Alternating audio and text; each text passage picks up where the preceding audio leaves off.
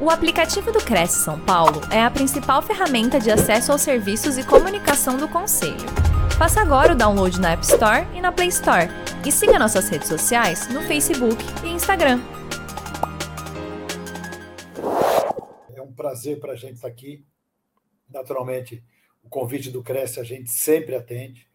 É um nosso abraço especial aos corretores que estão aqui com a gente, aos nossos amigos, é, e ao presidente José Augusto Viana Neto, do Cresce São Paulo e toda essa equipe que tem um retaguarda espetacular com a gente é, e que sempre nos dá um apoio e um suporte muito interessante. Muito obrigado.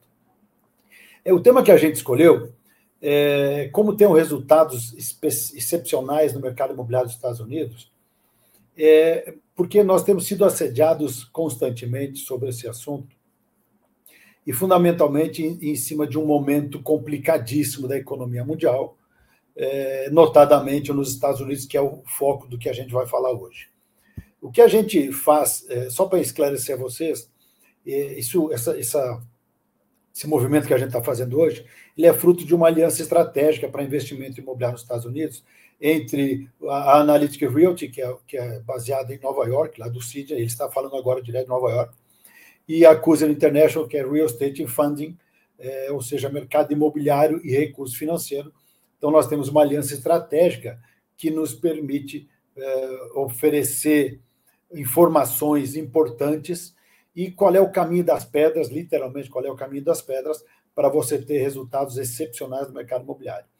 É, a gente sempre preza por usar as palavras certas, e excepcionais não parece aquelas coisas assim de fantasiosas, pirâmides financeiras, venha comigo que é excepcional. Não, vocês verão que efetivamente isto é possível e os resultados efetivamente também serão excepcionais. É, a gente sempre gosta de começar com indicadores de mercado, porque, como eu disse, o pessoal sempre pergunta assim: como é que faz? Aí a gente diz: faz assim, faz assim, faz assim, é, funciona desta maneira, os riscos são esses, etc. E aí sempre vem a pergunta: sim, mas e a inflação? E a taxa de juros? E o mercado? Então a gente sempre propõe dar uma dica de indicadores de mercado ou financeiros. Então, por exemplo, é, foi feita uma pesquisa pela ANAP, que é a Associação Nacional de Economia Empresarial, e mais de 50% das pessoas disseram, aliás, as pessoas disseram que mais 50% de chance de acontecer uma recessão nos Estados Unidos. Ora, então, como é que vocês vão dizer para mim que vai ter uma, uma recessão e que eu vou ganhar muito dinheiro e resultados excepcionais? Pois bem, na mesma medida que eles dizem que isso pode acontecer no primeiro semestre, e a expectativa do PIB é abaixo de 1,1%, que é 0,3%, a inflação mais alta de 8,1% ao ano de 2022, é, ela deve se permanecer elevada, só que eles achavam que era, era 4,2%. É, os valores antes era 8% e 3,8%. A taxa dos Fed Funds ela em 2023 ela aumentou para 4,6 e ela era 3,85, 3,87 numa pesquisa anterior. Então, apesar de tudo isso, a gente sabe que eh, o mercado imobiliário sofre, como sempre, com, com todas essas, essas questões, porém, este sofrimento é amenizado na medida que a gente fala de mercado imobiliário. Eu me lembro que em março de 2020 eu fiz uma live projeções do mercado de 2020 é, bem no começo da pandemia, e eu disse: podem anotar aí, o primeiro mercado que vai escapar desta crise que estamos começando é o mercado imobiliário. E isso se concretizou. Porque o mercado imobiliário é o mais resiliente de todos, é, a não ser quando tem crises é, muito graves, que não é o caso que a gente está passando. Na mesma medida, a expectativa de, de resultados, de lucratividade as, as prospecções, ou seja, o que, é que o pessoal pensa de que vai ter de rentabilidade no ano, nesse ano de 23, percebam que aqui é, é, é bom ou excelente, aqui é mais ou menos, e aqui é abismalmente, essa é uma expressão americana, abismalmente pior. Percebam que o abismalmente pior está subindo para 23 e o bom e excelente caindo. E o médio está subindo para 23.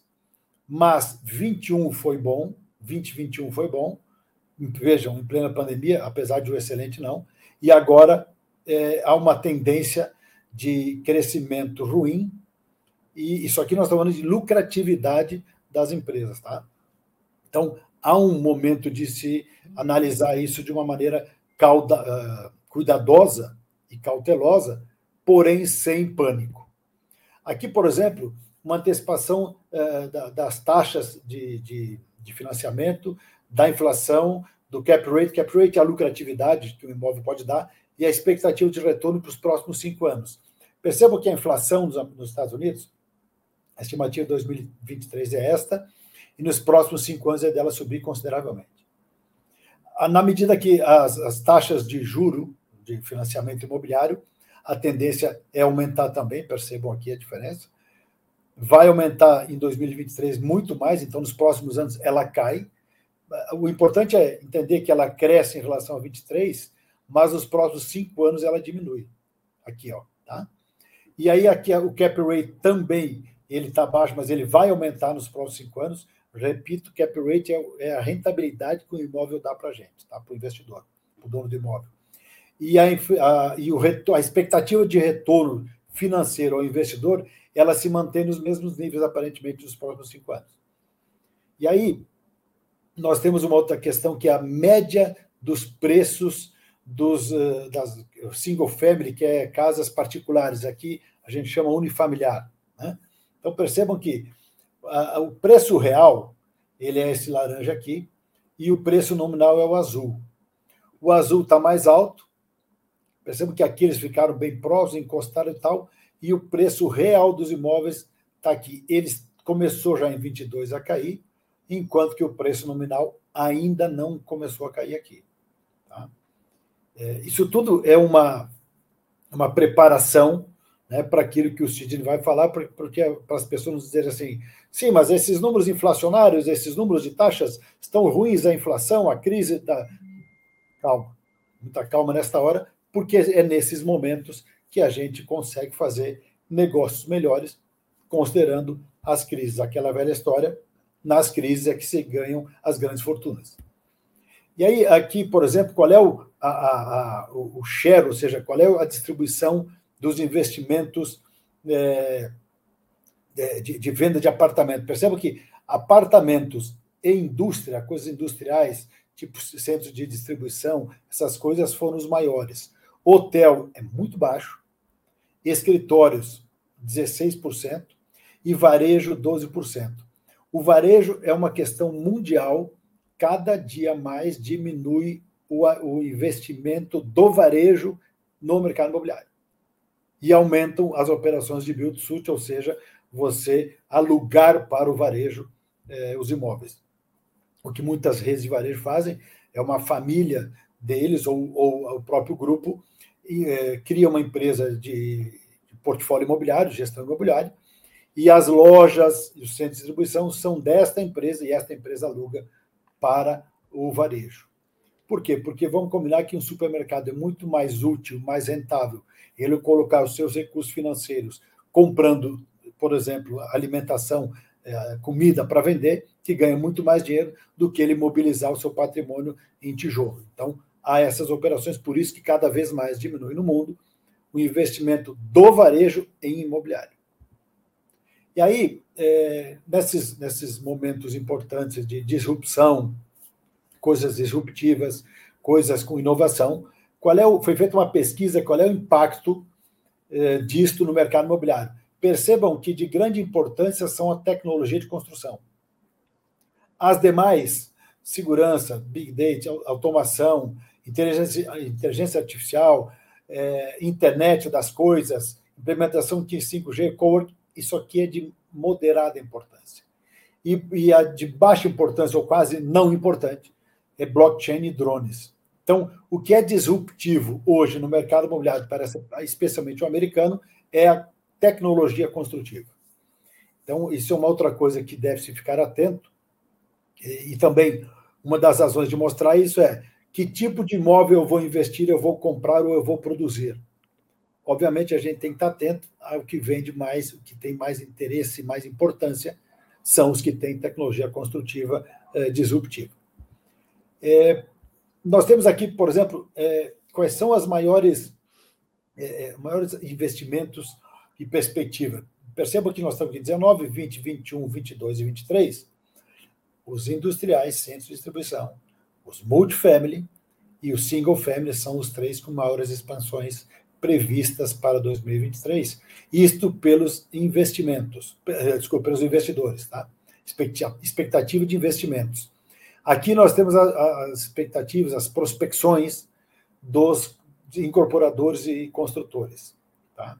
Então, vocês verão aqui que 2023 ela é menor que 22, porque nós vamos enfrentar uma, uma inflação americana jamais vista, já foi 2022, 2023 ela vai ser quase a mesma coisa, mas não é uma, uma questão simplesmente americana, é uma questão global. A inflação global vai subir muito, o FMI está alertando isso já desde o início da, da guerra da Ucrânia, mas eh, esses impactos, com certeza, têm uma, uma importância relevante, porém, um dos mercados, eu sempre digo isso, mais resilientes, mais fáceis de conseguir reverter a situação, sempre é o mercado imobiliário. E aí, para vocês entenderem por que, o que, que gera essa inflação, é, ou ainda, desculpa, aqui é a prospecção, prospecção de preços, tá?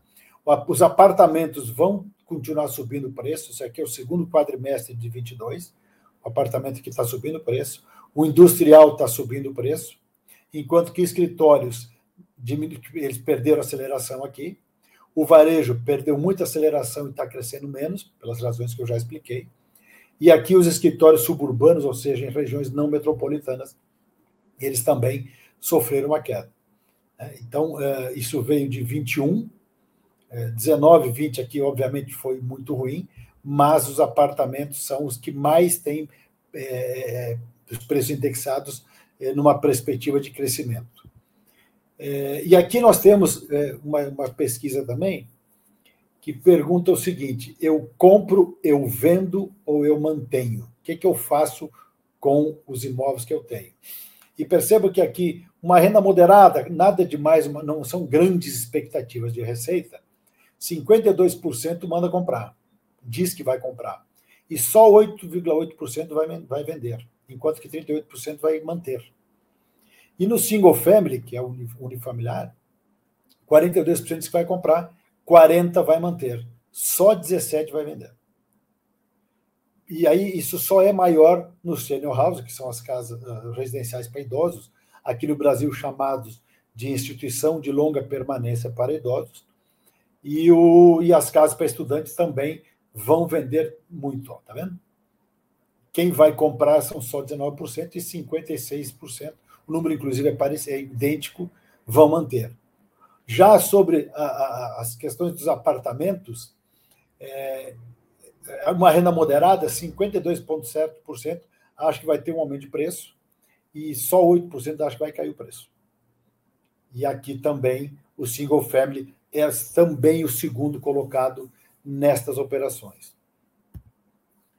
E aí, é, como é que ficou a ocupação dos multifamilies? Multifamily, só para explicar, pessoal, o Sidney vai aprofundar esse assunto, mas o multifamily não é o que a gente chama aqui no Brasil de multipropriedade. Multifamily é um imóvel com uma ou mil unidades com uma só matrícula. Portanto, é, ele não é uma operação imobiliária para venda. Ele é uma operação imobiliária para você alugar. O Sidney vai. Eu não vou dar o um spoiler aqui para não matar a questão do Sidney, mas é isto. Só para esclarecer a diferença. E aqui tem um índice de ocupação desse tipo de propriedade, e percebo que 2020 ele deu uma queda, 21 ele se mexeu, 21 ele subiu, 22 ele deu uma queda. Isso é o índice de ocupação, não tem nada a ver com valores e com preços. Isso é uma coisa é, que a gente deve ficar atento também. E aí, é, esse índice de ocupação ter baixado também é uma oportunidade na aquisição desse tipo de propriedade para quando adquirir, é, e é uma estratégia que a gente usa para fazer a valorização do aluguel, que também o Cid vai explicar daqui a pouco, é, esse é o momento correto para fazer isso, porque eles estão com ocupação baixando. É, e aqui é importante ver o impacto do crescimento das taxas de juro é, para os compradores e para os investidores. Percebam que o, quem comprou pela primeira vez, o investimento, ou seja, compra com financiamento, caiu para 27%. Enquanto que quem paga à vista, seja investidores ou quem compra casa de férias, subiu 27% e 22%. Aquela é velha história: quem tem dinheiro na mão compra melhor. Subiu assustadoramente é, para o mercado americano. Para nós, nós estamos acostumados com essas taxas, mas para o mercado americano subiu muito a taxa de juros e a inflação, e aí o pessoal preferiu tirar o dinheiro dos investimentos de bancos e fazer a compra à vista. Aqui é investidores para segunda residência, que a gente chama, casa de praia, casa de férias, 22%, e o resto de investidores, 27%. Olha o crescimento aqui de 2020 para 2022. 27% de crescimento quem pagou à vista os seus imóveis em detrimento de quem comprou financiado. E aí, para encerrar minha parte, percebam aqui o que, que gerou o aumento da inflação no mercado americano. Como sempre, é, é, a energia é alto, está aqui energia é esse aqui. Depois nós temos alimentação, que é o roxo.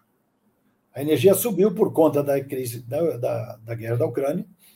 É, e a alimentação sempre é um dos vilões. O segundo é transporte, está aqui. E aqui aluguel e, e, e imóveis, mercado imobiliário, casas, não é o vilão da história. Aqui no Brasil, ontem saiu, por exemplo, foi o maior aumento de aluguéis da história do Brasil, né, o valor do aluguel. Enquanto que aí vocês veem que isso não é uma realidade.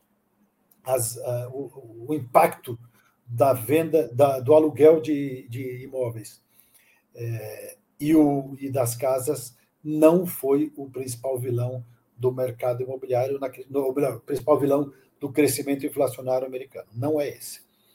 E aí, eu, eu ao passar para o Sidney, eu só quero encerrar minha parte dizendo que esses resultados excepcionais, eles não são é, chute, não são especulação e não tem fórmula mágica. Tem estudo, tem trabalho e tem muita inteligência e, e, e método, né? E isto que nós vamos passar para vocês a partir de agora, uma, na medida em que a gente tem é, uma experiência de muito tempo fazendo esse tipo de operação. Aí vocês vão ver que tem assim, é, tem cada, cada situação tem um macete, tem uma análise, e aí eu passo para o Sidney continuar isso aí. Sidney, fique à vontade, por favor.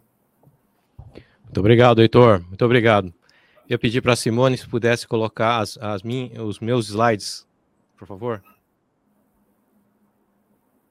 Perfeito. Muito obrigado, Simone. Obrigado, Heitor. Uh, vamos, a, vamos adiante, que temos bastante uh, terreno aqui para cobrir. É, quando o Heitor me convidou, é, ele falou assim: esse vai ser o tema, como ter resultados excepcionais né, no mercado imobiliário. Aí eu pensei assim: bom, resultados, todos têm resultados de, de, maneiras divergentes, né? Tem umas pessoas que têm excelentes, outras não. Às vezes a mesma pessoa pode ter bons e maus resultados ao longo do tempo. Como é que você consegue ter resultados excepcionais? Eu achei ótimo essa, essa frase aqui do, do Paul Hawkins, que aliás, inclusive, eu usei no, no, no prefácio do meu livro isso. Né? Se você quer ter resultados que nunca teve antes, bem, você precisa começar a fazer coisas que nunca fez antes, tá certo? Então, é, é, é tão óbvio, mas muitas vezes a gente acaba com, a, na nossa vida mesmo, né? A gente vai seguindo adiante e a gente acaba deixando isso de lado, né? Então vamos lá, uma rápida agenda do que nós vamos falar, eu vou falar rápido, tá? São muitas estratégias que você consegue é, é, resultados assim, mas eu vou apresentar apenas duas, tá? É, tá? Até pela restrição de tempo, geralmente um papo desses aí vai mais de duas horas, né? Então vou condensar, eu vou falar rápido, tá bom? Aí qualquer coisa, depois a gente pode conversar mais depois. É, então, é, a primeira estratégia é o que chamamos de retorno infinito. Eu, já vamos explicar isso aí. Depois, vamos falar com uma, uma, uma estratégia com residencial multifamily que faz parte desse outro também, mas só que uh, de uma maneira um pouco mais mundana, vamos dizer assim, tá bom? É, o que, o que, que, faz parte dessa estratégia? É o timing no ciclo, um conceito chamado valorização forçada, tá? Reposicionamento por valor agregado, tá bom? A gente vai falar sobre isso, isso tudo, tá? Depois, vamos falar sobre as, as vantagens tributárias para o investidor nos Estados Unidos, porque são, é, é uma coisa que é bastante única, porque eu percebi que não tem no Brasil, não tem na Europa, não tem nem no Canadá, muitas coisas assim, tá? Então, tem muitas coisas que foram inventadas aqui. E, uh, eh, para finalizar, se der tempo, uh, vamos falar sobre outra estratégia avançada, que é o Zero Cash Flow, tá bom? Então, vamos embora. Se não der para falar, o Zero Cash Flow não é um grande problema, tá bom? O, o principal mesmo, vou, eu quero começar agora, tá? Por isso que eu comecei assim. Então, o que, que é um retorno infinito, né? Como é que você calcula o, o retorno? O retorno é sempre é aquela, você faz uma divisão, certo? Você tem o numerador e o denominador. que vai no numerador? É o seu é o seu resultado operacional líquido, certo? Seus aluguéis menos suas despesas, vai no numerador. O que que vai no denominador? é o valor do seu investimento. Quanto saiu do seu bolso, não é isso? Você põe dinheiro, você tira dinheiro. O que está no numerador que você tira e o que está no, no denominador que você põe. Agora, e se você não colocar nenhum dinheiro? Vamos, dizer, vamos mudar um pouquinho essa, essa, essa, essa prosa. Na verdade, não é que você não põe dinheiro, você põe dinheiro e tirou. E tirou ele inteiro. Se você tirou ele inteiro, já teve total payback, a princípio, teoricamente, seria infinito tá bom? Vou dar um exemplo aqui. Esse é um exemplo que, tá, que é o próprio uh, Robert Kiyosaki, do, do Pai Rico, Pai Pobre. Ele, ele, fa ele fala sobre esse exato um, é, exemplo, tá? É o exemplo dele, tá bom? Eu vou explicar aqui como é que funciona. Então, vamos, vamos lá. Vamos dizer, porque na, no caso era o seguinte, é lá no Arizona, Tucson, no Arizona, tá? É um prédio multifamily, tá? Para múltiplas famílias, é um prédio que abriga apartamentos de um, dois e três dormitórios, ok? É um dono único, tá? Essa é a definição do multifamily, como o Heitor já antecipou. Nesse caso, tem 144 apartamentos, né? A um preço de uh, eh, 7 milhões e 100, tá? Só que aí tem um terreno adjacente de 10 acres por 500 mil, tá bom? Então, preço total, 7 milhões e meio, tá? Então, como é que isso foi adquirido? Foi usado uma, um capital próprio de 2 milhões e 700 e 4,900 é um capital de banco. Na verdade, foi feito um financiamento bancário. Tá legal? Então aqui, aqui eu tenho 7 milhões e meio, 7 milhões e meio, comprei. Muito bem. Segundo passo, é, a gente vai fazer a, uma construção de 108 novos apartamentos, tá? É, por, e vou precisar de 5 milhões para isso, tá? Um ano para construir e um ano para estabilizar a locação dessas novas unidades no mercado, tá bom? É, então você vai ter agora no total é 68 mais os 144, você tem 252 apartamentos. Tá legal? Então, só uma recapitulação: 144 apartamentos mais 108 dá 225. Desculpa, 252 apartamentos, tá bom? Esse aqui é o seu primeiro financiamento, 4 milhões e 900, certo? Esse você vai financiar também. Então, você vai financiar esse segundo por, pelos 5 milhões aqui. Então, qual que é o tamanho da sua dívida agora, fa fazendo essas duas coisas? você vai ter uma dívida de 9,9, tá bom? E você colocou quanto do seu bolso? 2 milhões e 700. Tudo bem? Então, 2,700 saiu do bolso, 9,9 de dívida, dois financiamentos. Muito bem. E construiu-se 108 novos apartamentos, agora tem 252. Perfeito. Então, dois anos depois, o que, que você vai ter aqui? Né? Você vai estar estabilizado já os 252, dois anos mais tarde. Agora você vai trazer um avaliador. E esse avaliador chegou e disse: ó, esse imóvel já construído com os 252, 15 milhões e 700, né? Já está estabilizado, lembre-se disso, já está gerando renda, o numerador já tem valor, tá bom? Já tem um valor maior. Muito bem. Aí agora a gente vai para o banco outra vez e vamos fazer um refinanciamento da dívida anterior, tá? A quanto? A 80% do valor da avaliação, tá? Então, 12 milhões e meio, tá? Esse é o meu financiamento número 3, que vai matar os dois anteriores, tá? Vai saldar os, os dois anteriores. Qual que é a dívida lá? 9 milhões e 200, mais uns quebradinhos, mas vamos deixar os quebradinhos de fora, tá? Isso aqui é só para mostrar o conceito. Então, subtraindo, quanto que tem sobrou de saldo para distribuir nesse momento? No momento que você faz o refinanciamento, 3 milhões e 300. Então, esses 3 milhões e 300 podem ser distribuídos aos investidores, né? Então, assim, é, o capital inicial qual foi deles? 2 milhões e 700. Então, eles tiveram um lucro de 600 mil. E esse retorno em dois anos foi de o quê? 20%. Tá bom? Então, ou seja, qual que é a conclusão disso tudo? A conclusão é de que agora o que, que você tem? Você não tem mais. É, você agora tem essa dívida, tá? Que são esses é, 12 milhões e meio há 30 anos para saldar, 252 apartamentos que valem 15 milhões e 700, você vai coletar aluguel todo santo mês, tá? E vai remeter aos sócios indefinidamente, tá certo? Quanto você tiver o imóvel, ele vai, ele vai rendendo mais, tá? Só que quanto, é, quanto dinheiro você tem no negócio? Zero. Você não tem mais nenhum, porque você já recuperou todo ele aqui, ó. Tá bom? Você já recuperou ele antes. Tá? Então, ou seja, por isso que a gente fala que o retorno virou infinito, porque você agora só vai receber uma, tem, uma, tem um fluxo de caixa para receber, só que você já não tem mais capital lá, porque seu capital você já, já pegou de volta. Tá bom? Então, esse aqui é só um exemplo, tá? Esse aqui é um, é um de uma das estratégias. Muito bem, então agora deixa eu é, entrar nessa parte do multifamily, tá? Explicar o que, que é o um multifamily, né? Ele basicamente é o seguinte: é um edifício residencial, né, que tem uma escritura única, né, alugados para múltiplos inquilinos, mas tem um dono único, tá? Geralmente uma empresa, tá bom? Essa empresa pode ser um investidor ou vários investidores. Ele pode ter de dois a mais de mil unidades, tá bom? Cada unidade é um apartamento, né? De zero a três, tá? Pode ser horizontal, pode ser vertical, tá? Lugares de terreno caro, horizontais. Terreno mais barato, horizontais, tá? E, o, e o, o foco é geralmente em complexos de mais de 50 units para começar a valer a pena em tamanho de escala, tá? Você quer ser um investidor? Quer escalar? Esse é o seu melhor investimento, tá bom? Então, quais são as principais metas, né, quando a gente investe em multifamily? O primeiro é colocar o mínimo de capital possível. Você vai usar alavancagem e refinanciamento, como a gente já viu naquele outro exemplo anterior, né? Você tem aqui, como é que você, ou qual que é a outra meta? Mínimo de tempo. Você quer receber o capital investido o mais rápido possível, tá? Um payback mais, payback mais curto possível.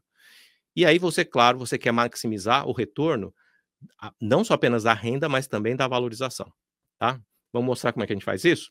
Então, uma das primeiras coisas é saber aon, em que ponto do ciclo imobiliário que nós estamos. Tá certo? Então, assim, não adianta simplesmente falar, ah, vamos investir qualquer momento, é momento.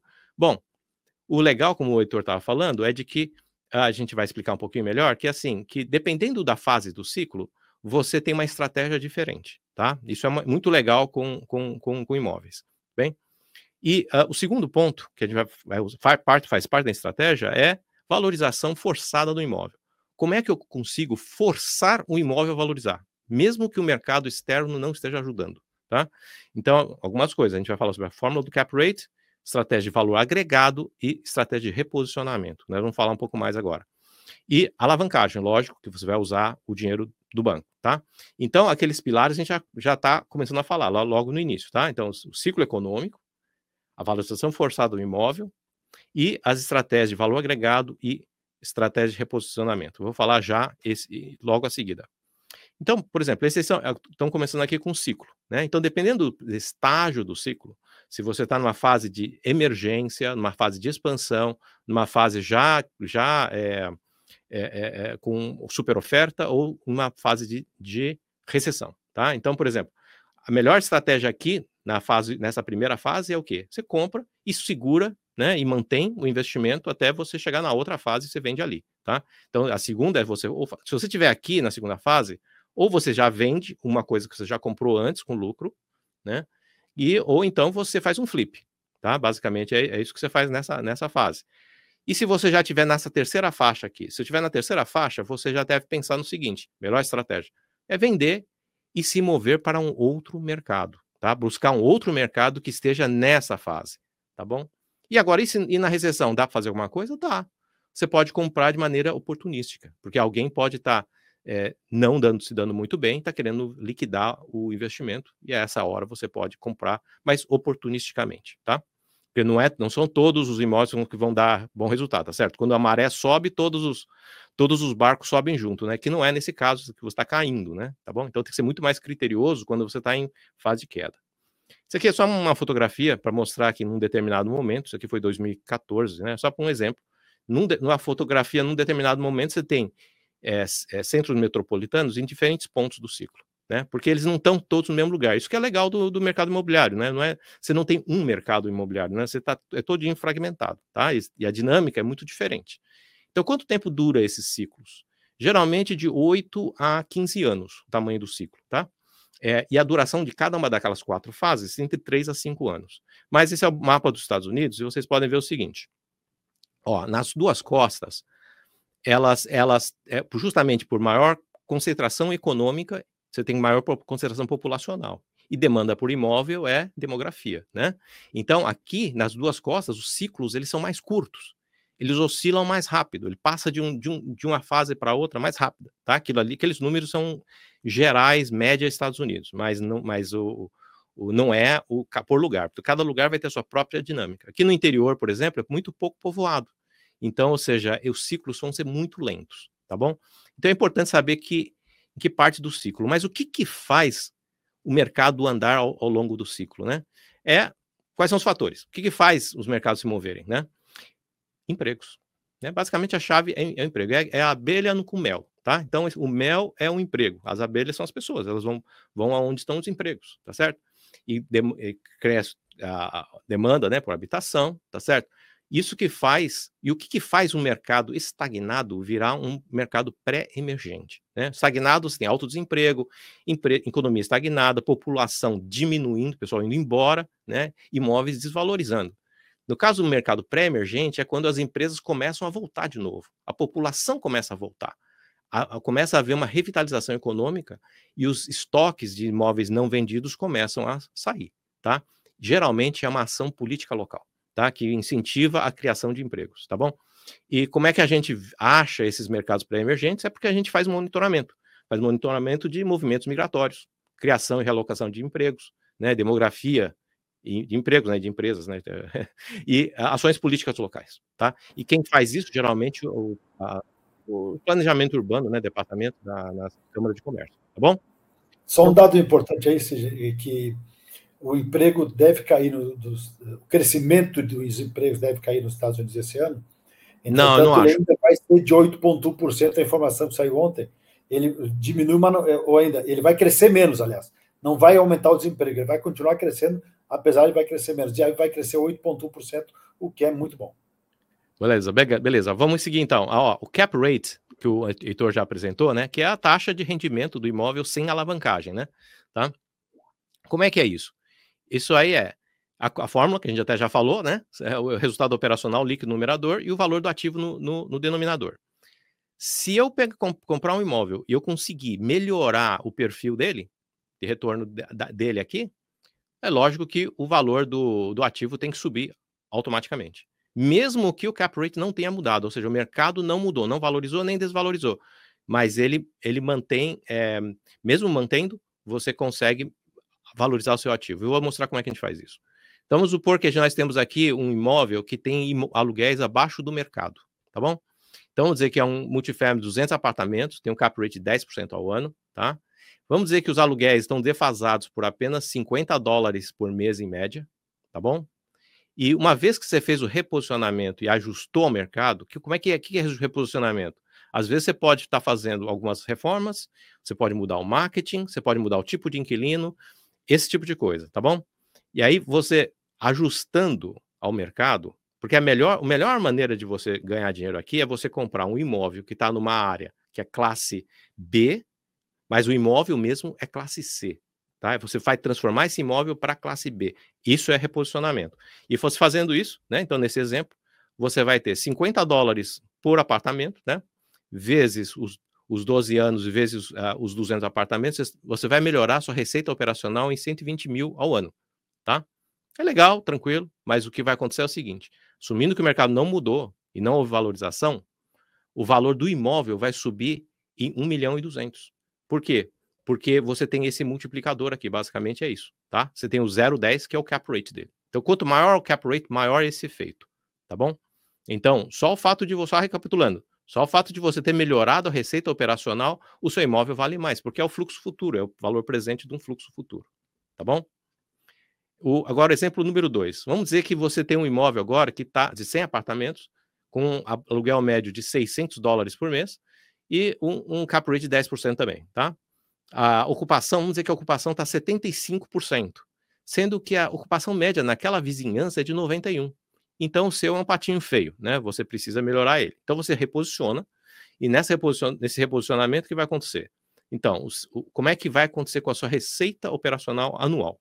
Vai ser a diferença entre os 91% e 75 multiplicado pelos 12 meses, multiplicado pelos 600 dólares por mês, né? Tá? Isso vai dar um aumento de 115 1.200 ao ano. O que, que vai acontecer com, com, o valor do imóvel? Mesma fórmula, vai subir 1 milhão 152. Tá bom? Então, só pequenas modificações você consegue fazer grandes uh, efeitos na, na valorização do imóvel. Tá ok? Esse é o multiplicador. Muito bom. Então, é, quais são, quais são a, a, as nossas um, é, técnicas, né, para poder conseguir fazer o reposicionamento, né? Então, é, pequenas reformas, né, é, dependendo se vou 3 mil por apartamento, pequena reforma, 4 mil já é maior, enfim, tem vários detalhes, eu não vou entrar nisso tudo, é, que fala sobre reposicionamento de mercado, e você pode fazer também um micro reposicionamento de mercado, tá?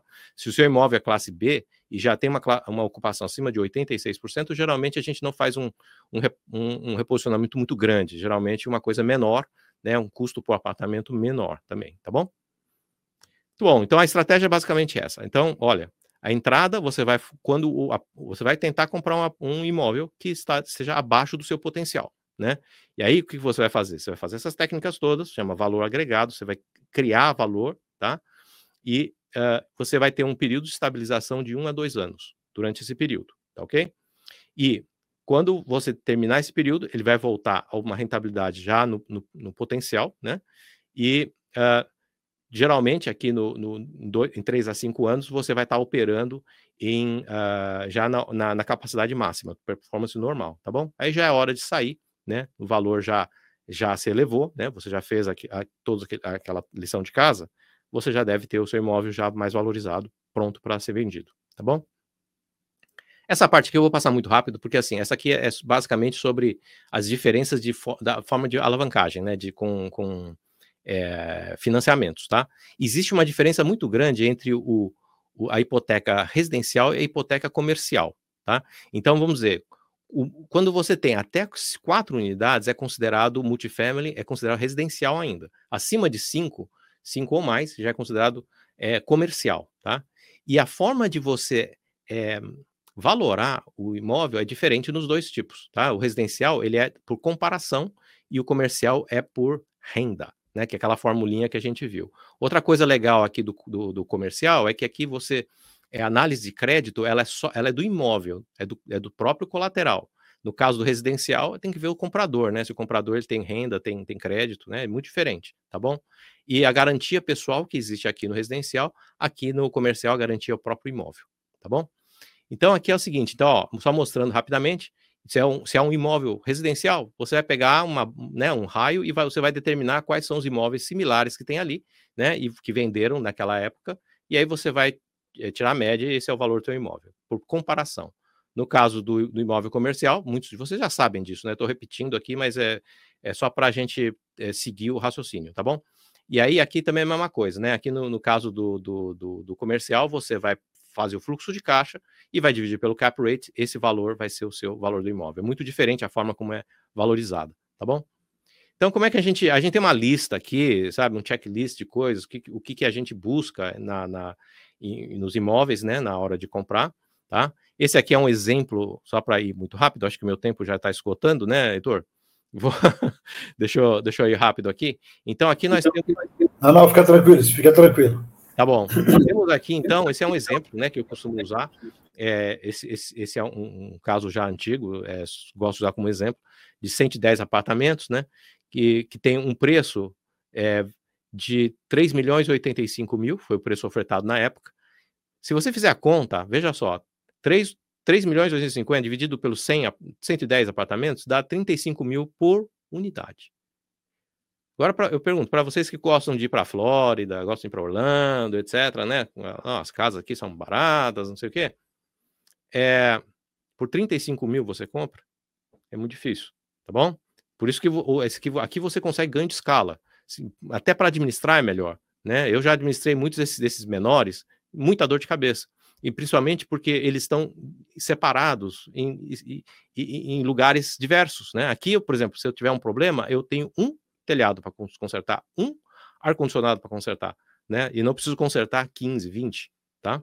Então, você tem aqui essa, essa grande vantagem. Esse aqui são os números desse aí, né, tá? Ele, ele tem um, um, cap rate de, de quase uh, de 10,5, né, de 10,5. Uh, ah, depois de feito, uh, teve, tivemos um, um aqui, um, um, pouco aqui, uma reforma de 100 mil, mais ou menos, tá? E aí o resultado é, variou entre entre é, 13% e 14%, tá? E o, uma taxa de retorno por volta de uns 16, 16,5%, tá bom? Bom, agora eu vou falar sobre os, as vantagens do investimento tributário, nos, é, é, investimento imobiliário, né, no, nos Estados Unidos, tá? Estados Unidos, é, para quem ainda não sabe, é, ele, tem, ele classifica a renda, né, tá, para efeitos de taxação em três tipos. Tem chama ordinary income. Ordinary income é renda de trabalho, né, renda de, de aplicações financeiras, etc. Ele é taxado numa escadinha, vai até 37%. O portfólio income é, é ganho de capital, tá? Ganho de capital pode ser de 15 ou 20% se é curto prazo ou longo prazo, tá? Que determina é um ano, tá? E tem uma outra forma que é o passive income. O passive income é a renda passiva, que é tipo aluguéis e royalties, né, de atividade intelectual, tá? Copyright, patentes, coisas desse tipo, tá bom?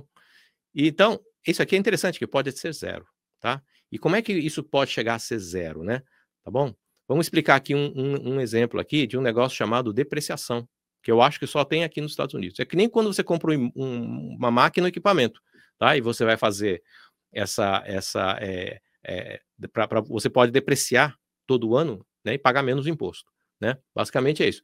Não importa se o seu imóvel está tá apreciando de valor no mercado, isso não importa, tá? Para efeitos de imposto, você vai, você vai deduzir, tá? tá bom?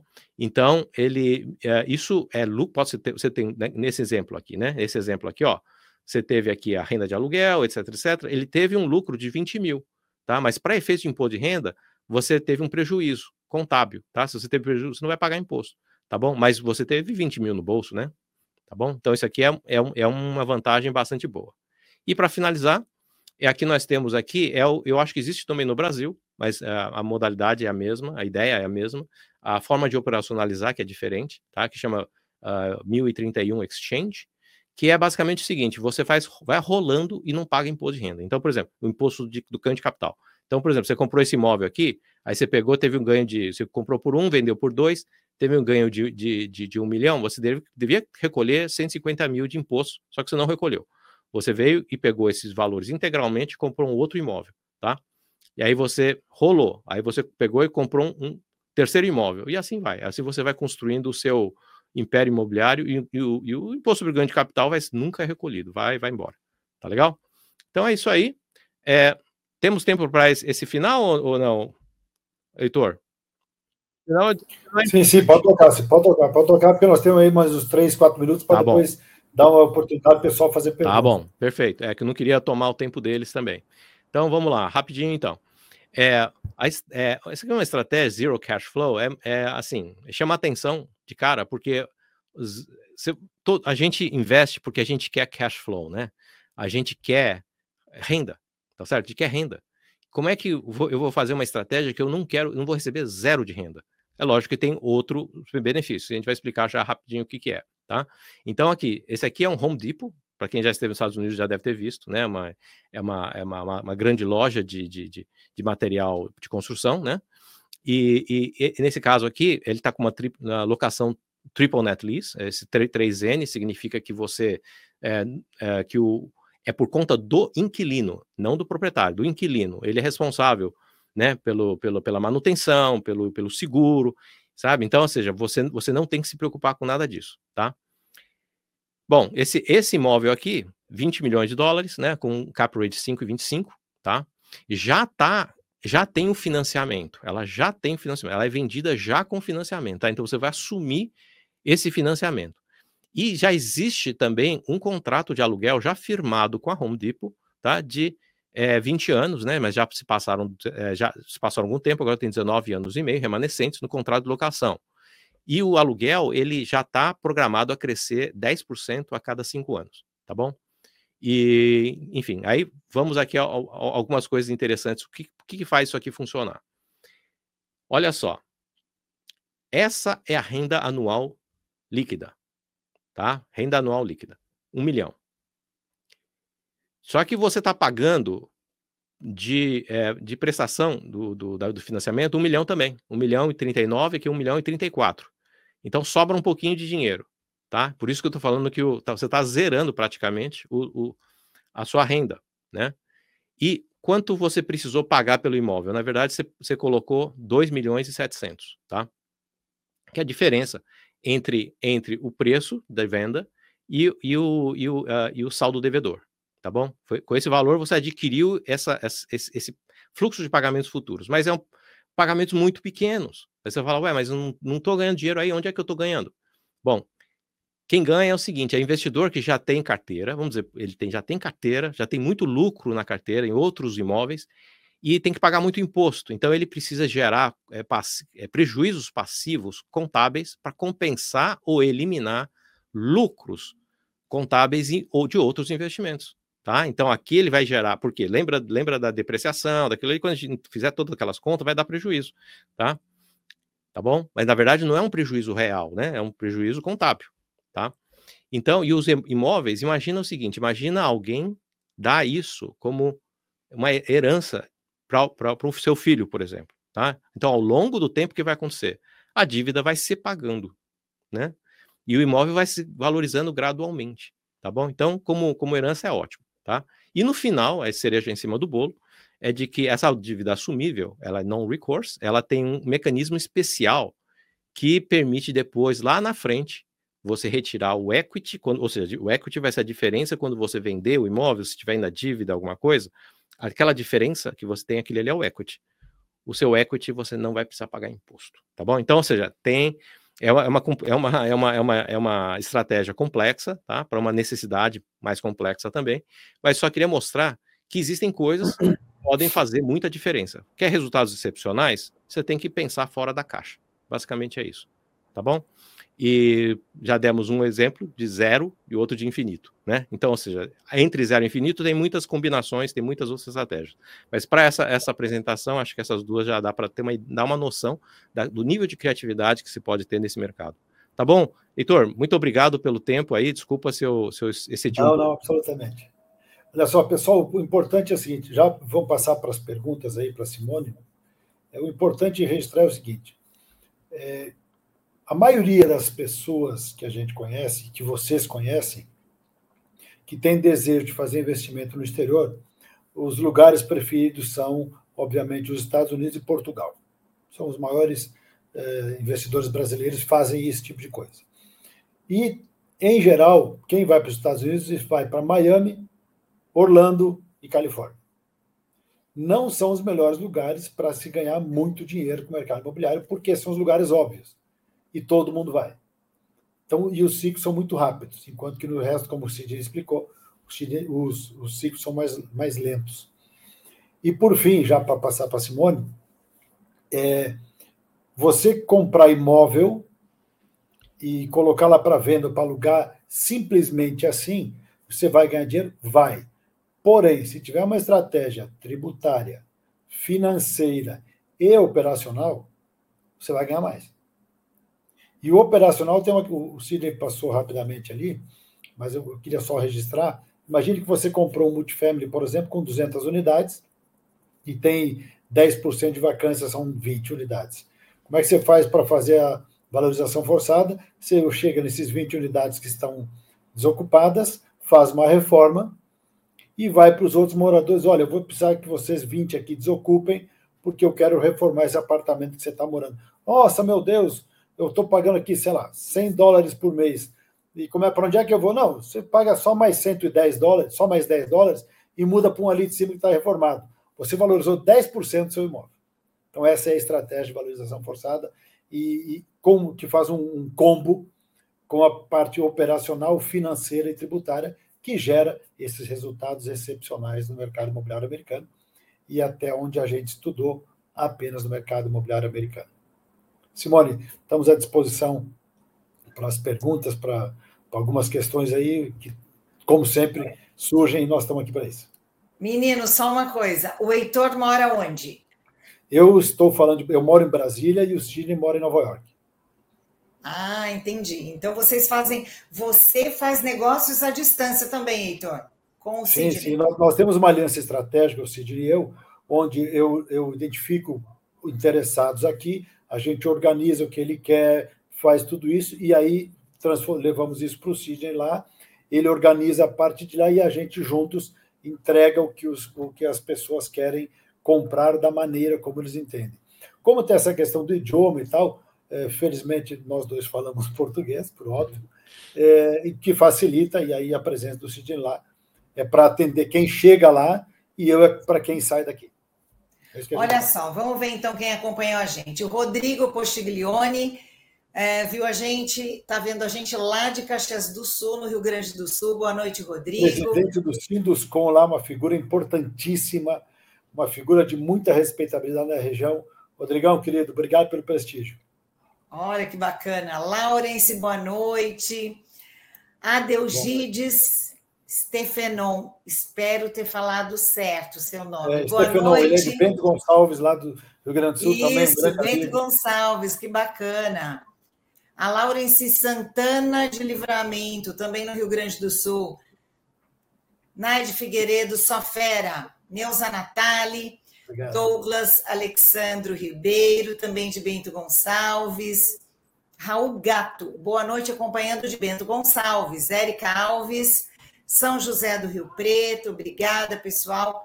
Orlando Lifestyle, boa noite, Orlando, Flórida. Luciano Cleberto, Rocha. Cleberto é um grande corretor, ele foi chairman de Global Business do da ORA, que é a Associação de Corretores de Imóveis de Orlando, é uma personalidade brasileira, está há 30 anos em Orlando, conhece absolutamente tudo, um grande profissional. Obrigado pela presença, pela participação aí, Cleberto. Luciano Rocha, Rio de Janeiro, boa noite, Rio, Érica Alves. A Érica perguntou o seguinte: isso vale na, quando você estava comentando, falando, tá, Heitor, apresentando. Sim. A Érica Alves diz o seguinte: isso vale para o Brasil também? Desculpe a ignorância, sou nova no ramo. Não é ignorância, não, Érica, é isso mesmo, a gente tem que perguntar. Você estava falando do movimento do mercado internacional.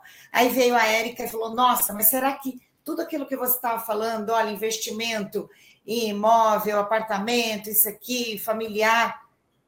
É, resumindo, assim, para a Érica não ficar sem nenhuma resposta, você acha que isso vale para o Brasil também agora, a partir de 2023? o investimento em imóveis?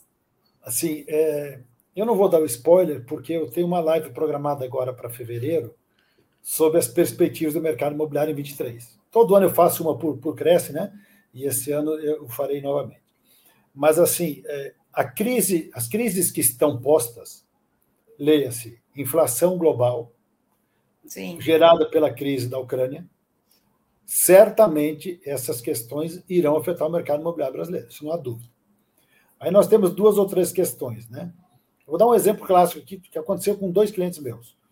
Depois que teve uma súmula do Supremo, a questão dos imóveis residenciais, da desocupação e tal, que tem que ter um comitê e tal, lá por conta da pandemia, é, uma cliente nossa que tem 38 apartamentos, depois que saiu essa decisão do STF, ela colocou a venda, vendeu em uma semana 38 apartamentos, para comprar é, é, comercial. Na outra ponta, um outro cliente nosso disse assim: olha, o comercial não está indo muito bem, eu vou vender, vou no residencial. O fato, pessoal, sempre é o seguinte que eu digo todos os anos e vou repetir agora em fevereiro. O mercado mais resiliente sempre é o mercado imobiliário. A gente sofre, Desculpa, claro, não ouvi. Mercado? O mercado mais resiliente, que sempre se recupera mais rápido, é o mercado imobiliário. O que vai acontecer muito provavelmente esse ano, com a taxa de juros e com a inflação, o que faz um, mercado imobiliário crescer é dinheiro no mercado. Simples assim.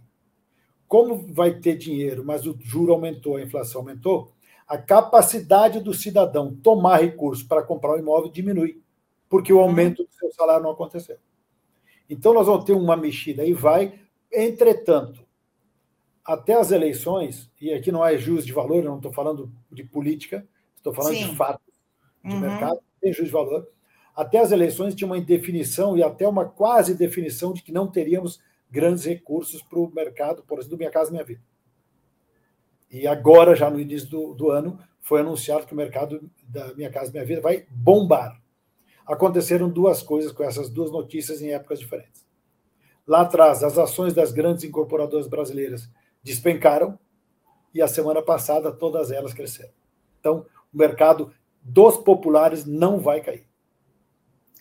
Ótima notícia, então. Guimênia Nogueira, boa noite. Luiz. Especialista em Portugal, rainha de Portugal, vende imóveis em Portugal como ninguém conhece Portugal, melhor que nós todos conhecemos o Brasil. Guimênia, um beijo, minha querida. Olha, Luiz Ram. Falei certo, Luiz? Tubarão, Santa Catarina.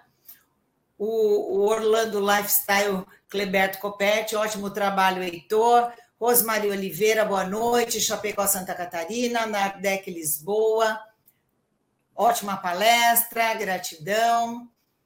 Eleandra dos Santos, boa noite, caríssimos colegas. Luiz Ram, obrigado pela excelente palestra. Iverson, ai, agora esse sobrenome, Iverson Schreiber, Schreiber. deve Schreiber. ser. Schreiber. Schreiber. Muito bom, então ótimo é, Policlinic da Iatuba. O Poi é um especialista no mercado imobiliário. O Iverson é de Orlando, rei também, atua na Europa, nos Estados Unidos, aqui no Brasil. Nossa, só tem fera, gente boa então, aqui. Nossa Senhora, só fera. Frederico Mainarte, boa noite, parabéns pelo conteúdo apresentado. Pergunto: como estão os ânimos do mercado brasileiro para a segunda residência diante do aumento dos juros crescentes e as incertezas políticas? Acho que você já respondeu, né? Será que o, o você teria mais alguma coisa para complementar? Você acha que o investidor que, ainda, que, que tenha um dinheiro guardado não vai preferir deixar no banco ou seguir para o mercado internacional? O que, que vocês acham? O Frederico é um, é, um, é um, grande empresário do mercado TI também um amigo. É, Fred, obrigado pela, pelo prestígio. Assim, é, quando cresceu, quando que cresceu e disparou o mercado de segunda residência? Na pandemia. E eu, em março, eu repito, eu sempre gosto de dizer isso, que em março de 2020 eu disse, se vocês resgatarem essa apresentação minha, eu disse exatamente essa frase. Daqui a um pouco, isso era março, tinha 30 dias de, de lockdown. E eu disse assim: ninguém vai aguentar tanto tempo dentro da sua residência. Faz muito tempo, muitos anos, que nós não convivíamos com a nossa própria residência há tanto tempo. Ou nós vamos achar ela maior ou menor do que a gente precisa. Tem gente que fazia dois anos que não entrava no cômodo da casa, e tem gente que não conseguia mais conviver, ele, a mulher e duas crianças, dentro de um apartamento. E aí eu disse: vai acontecer duas coisas migrarão para casa. Quem mora em apartamento vai migrar para casa. Uhum. Quem tem home office vai para o interior e disparou a venda de imóveis e locação de imóveis no interior, especialmente no interior de São Paulo. O pessoal fugir de São, da cidade de São Paulo. E do Rio de Janeiro a mesma coisa. E a outra coisa que ia acontecer era uma migração para a segunda residência. Porque as pessoas, especialmente que não conseguiam mais viajar, então compraram as casas de campo, casas de praia, para poder sair da casa para ir para os seus filhos. Um exemplo típico é o top do Brasil, que é a Fazenda Boa Vista, que cresceu absurdamente na venda dos imóveis lá. Venda de as casas aumentaram pelo menos 20% no valor de venda. É, então lá atrás isso aconteceu. Este ano não tem essa tendência é, preocupante de, de pandemia, porém o ânimo de comprar segunda residência ele depende sempre do nesse momento que não tem pandemia, Sim. depende da capacidade financeira do comprador. E aí tem duas situações. Se ele já tem um financiamento de uma casa, ele não pode comprar outra. Né? Então ele tem que ter ou uma casa paga ou dinheiro para comprar outra. Com a diminuição do dinheiro no mercado, isso pode ter uma, uma, uma, uma diminuição desse tipo de investidor. Porém, em geral, quem tem dinheiro para comprar uma segunda residência é, o, é, com perdão da redundância, é quem tem dinheiro. E sempre quem sofre menos é quem tem dinheiro. Sidney, eu gostaria de é, terminar com você é, dizendo o seguinte para o corretor que está pensando assim: olha, mas eu nunca vendi nada fora do país e tenho vontade de conhecer esse novo mercado. Sidney, fala para a gente o que o corretor que tem essa vontade de experimentar um novo mercado deve fazer. É fácil, não é? Uhum. Ele consegue, de repente, fazer uma parceria com vocês? Olha, eu tenho cliente, apresento vocês, é possível isso? Olha, a verdade é o seguinte, muito boa pergunta, Simone, obrigado pela pergunta. É, assim, uh, primeiro tem que saber também, né, quer dizer, do próprio corretor, o que que, qual que é o objetivo dele, né? Se o objetivo dele é trabalhar com, uh, com clientes que queiram comprar casas para morar, né, ou ter uma segunda residência, ou ter uma casa de férias, né? Esse é um certo perfil. Agora, para quem quer investir para ganhar dinheiro, para ganhar, para investir como, sabe, assim, como retorno mesmo, quero, eu quero retorno financeiro, o que me importa é o dinheiro, né? Então é um, é um perfil um pouco diferente, tá? Então, é, depende muito. Então, o nosso, nossa praia aqui é mais na parte de investimento mesmo. Agora, eu percebi de... pelos imóveis, é, exato. pensando na locação, alguma coisa maior, valores Exatamente. mais altos. Ah, inclusive, Mas a gente esse uhum. profissional consegue fazer uma ponte se ele tiver o um cliente aqui no Brasil, né, com vocês. Consegue, consegue. Aliás, a, a, o que muitas vezes a gente faz é o seguinte, porque esses multifamilies, eles podem ser muito grandes. Então, como sendo muito grandes, precisam de alguns milhões, e aí a gente, o que, que nós fazemos? Podemos juntar um grupo de pessoas que têm o mesmo, mesmo objetivo, e a gente faz e, e trabalha de, é, de uma vez só, né? A gente administra e tudo mais, tá bom? Então, esse é, uma, é, uma, um, é um modelo. É, se a pessoa quiser estudar um pouco para conhecer tal, tem, uhum. tem, tem curso na internet, tem um que o Heitor fez, né? Esse CIPS, né? Eu acho que é, é, é para quem quer vender imóvel para locação, etc. Desculpa, locação, para morar, né? Desculpa, uhum. para morar. Eu acho que são, são, são outras opções, se eles quiserem se aprofundar.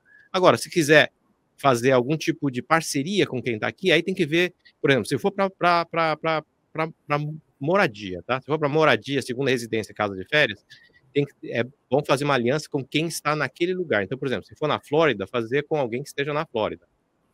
O nosso modelo de que é investimento mesmo, puro, o investimento a gente faz no, em todos os Estados Unidos, aonde a gente achar a oportunidade, entendeu? Então, é muito diferente. Entendi, bom, claro. Vocês trabalham é, normalmente mirando o investidor, quem pensa em, em ter o um imóvel aí para ganhar dinheiro, para ter uma ótima rentabilidade, e não o cliente que está buscando uma casa para veraneio, ou que vai mudar para a família. E tem muita gente, Simone, tem muita gente que, que quer comprar uma casa nos Estados Unidos para morar, ou, ou ainda para locação, para férias, como investimento. Claro que sempre comprar imóveis é investimento, mas investimento para ganhar dinheiro é outra coisa, é essa modalidade que a gente está sugerindo, Sim. que a gente trabalha. Mais profissional, as, né? Com certeza os colegas do Brasil tem muita gente que já perguntou, pelo menos um cliente já perguntou para ele: vem cá, como é que faz para investir nos Estados Unidos? Queria comprar um apartamento em Portugal. Tem muito parceiro nosso, muito corretor que tem essa demanda. E aí, uh, e se for o caso, ele deve ter até três, quatro investidores. Então, é, entre em contato com a gente, a gente fala com eles, orienta. Se quiser fazer parceria, a gente faz. Se não quiser, a gente orienta do mesmo jeito.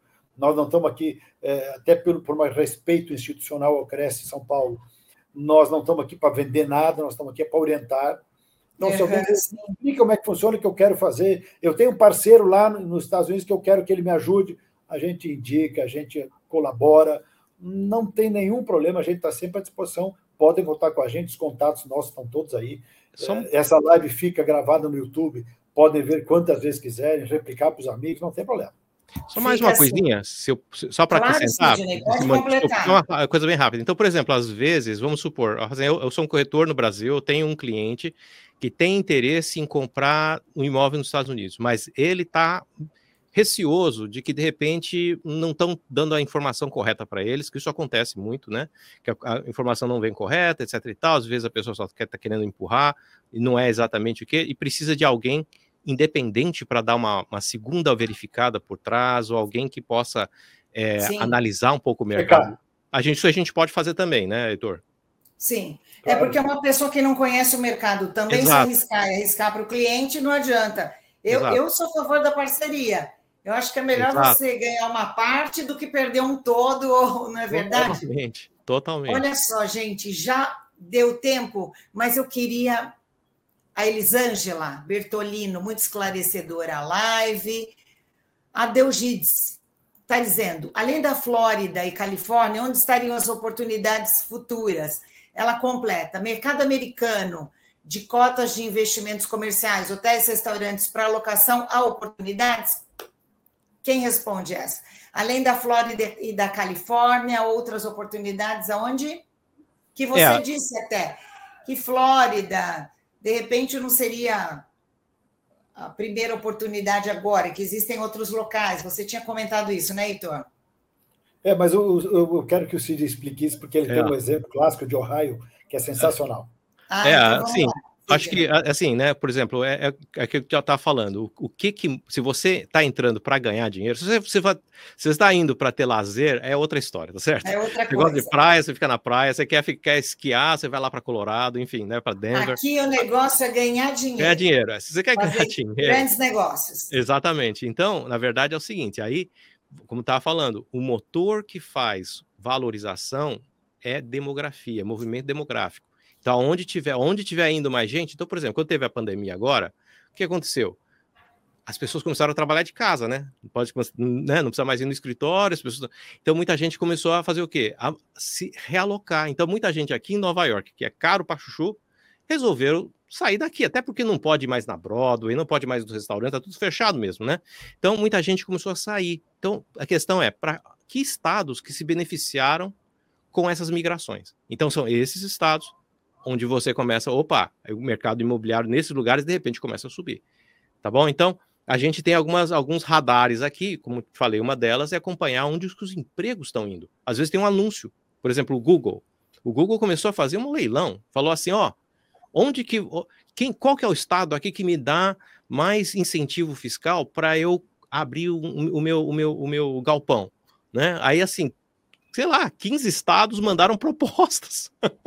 Claro. Sabe? Então, ou seja, é, você tem que estar tá antenado nessas coisas. Aí sim você vai saber. Tem que olhar no é. momento o que está acontecendo, né? Exato, e exato. o mercado americano de cotas de investimentos comerciais, hotéis, restaurantes para alocação a oportunidades?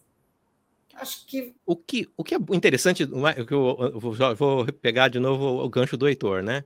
Que o Heitor falou o, o, legal do mercado imobiliário é que ele é fragmentado, né? Ou seja, cada região é sua região, tem sua própria dinâmica de preço, sua própria. É, é tudo diferente, né? E, e, e, então você não tem assim um mercado nacional, quer dizer, o mercado tá ruim, né? O mercado pode estar ruim na sua média, mas você sempre vai encontrar aqueles pontos acima da média e aqueles abaixo da média. Aí, aí por isso que eu, eu digo: se você está num, num ponto do ciclo que está tudo subindo, né? Que a maré que sobe, todos os barcos sobem, né? Então, ou seja, é fácil, é fácil de você não errar. Agora, quando a coisa tá lá assim, já tá virando, aí você precisa ter expertise. É, né? nessa questão lá, então, agora, agora para encerrar. Não, só, Oi, só um pouquinho, que essa questão que o Adelgides coloca, Simone, só para. O Cid deu um exemplo de uma. Que, que é hotel e restaurante, ele deu um exemplo de um restaurante que está alocado com uma loja de varejo. Então, tem oportunidade, sim, Aí, na verdade, não são. Eh, talvez a pergunta seja cotas de investimento como fundos de investimento. Não necessariamente, porque nós mesmos podemos construir, como o Sidney falou, um grupo de investidores, cada um com a sua cota, e ele tem uma parte do imóvel diferentemente do que uma estrutura de fundo de investimento, que os fundos sempre têm uma, uma estrutura mais cara para criar. Mas sim, pode ser feito cotas de investidores diversos para alocação de hotéis ou restaurantes nos Estados Unidos. E varejo. E a, a Deugides complementa: os exemplos trazidos de 15 milhões, X milhões, são relativamente altos para empresas e pessoas de cidades pequenas do Brasil, etc. Se bem que tem gente com grana mesmo nas cidades pequenininhas, né? Mas a pergunta é: os exemplos podem ser válidos para investimentos é, ou investidores com uma capacidade menor? Tem espaço para isso, pessoal? É, o primeiro exemplo, sim. Aquele, o primeiro exemplo, né, de você construir terreno, etc. e tal, sim. Claro que sempre dá, em, em escala menor, dá para fazer as mesmas técnicas. Agora, no caso do. A partir de quanto? Dá para falar em um, um mínimo? Bom, aí que tá. Se for fazer aqui em Nova York, acho um pouco difícil, porque é muito é. caro. Mas, uhum. assim, se for para o interior do país, tá. Por exemplo, eu tava falando, aquele, aquele exemplo que eu dei, aquele do. De Ohio, conta de Ohio. Sim. É, aquele ali, é, ele tava. Aquele, ele, é Illinois, né? Ele tava com, é, 3 milhões e 800. 3 milhões e 800 com 110 apartamentos. Né? Então, ou seja. Agora, você pode comprar coisas com 50 apartamentos, você pode começar. Exato. Claro, sim, claro que sim. Exato. 3 milhões e meio aqui, aqui em Nova York, eu, eu não compro um, um dormitório. 3 milhões e meio de, de dólares. dólares é. Mas não comprou um dormitório. Não comprou um dormitório aqui. Você está falando o estacionamento em Nova York, Simone, Manhattan, o estacionamento é. em Nova York é 110 dólares a hora, mais ou menos. Assim, 120. É, Manhattan. Você mora em Manhattan? Manhattan, Sydney? Não, eu estou aqui perto. Não, não, não, moro dentro de Manhattan, não é caro é, demais. Manhattan, uma fábula. Gente, olha, muito obrigada. Eu adorei, tenho certeza que o pessoal gostou demais também. Espero que vocês voltem. Obrigado. Além de simpáticos, vocês falam muito bem, prendem atenção. Ah, que e que bacana. Vocês dois iluminaram a nossa noite aí. aqui com tantos sorrisos do Heitor, que estava tenso antes por causa da internet. Mas é, eu estou roteando, pessoal, assim, se deu algum problema, eu estou roteando a internet, meu celular caiu a internet aqui em casa, luz e tal. Mas, e deu tudo certo. Você é um Beijão, doce, pessoal. muito obrigado Olha, primeiro dia. Mais Valeu. uma vez, obrigado em nome do Cresce, da nosso, do nosso presidente, muito obrigada. Espero que vocês voltem outras vezes. A todos obrigado, vocês que estão nos acompanhando, pessoal, muito obrigada. Avisem os amigos.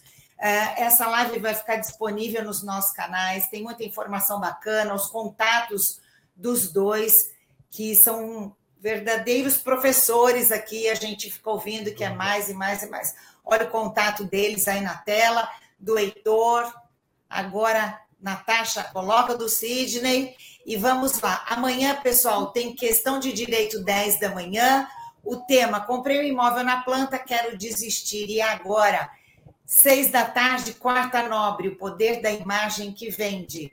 Heitor, Sidney, espero vocês numa próxima, hein? Muito obrigado, Muito obrigado a todo mundo, obrigado, pessoal. Valeu, obrigado. Obrigada. Tchau, tchau, boa tchau, noite. Tchau. Valeu, obrigado.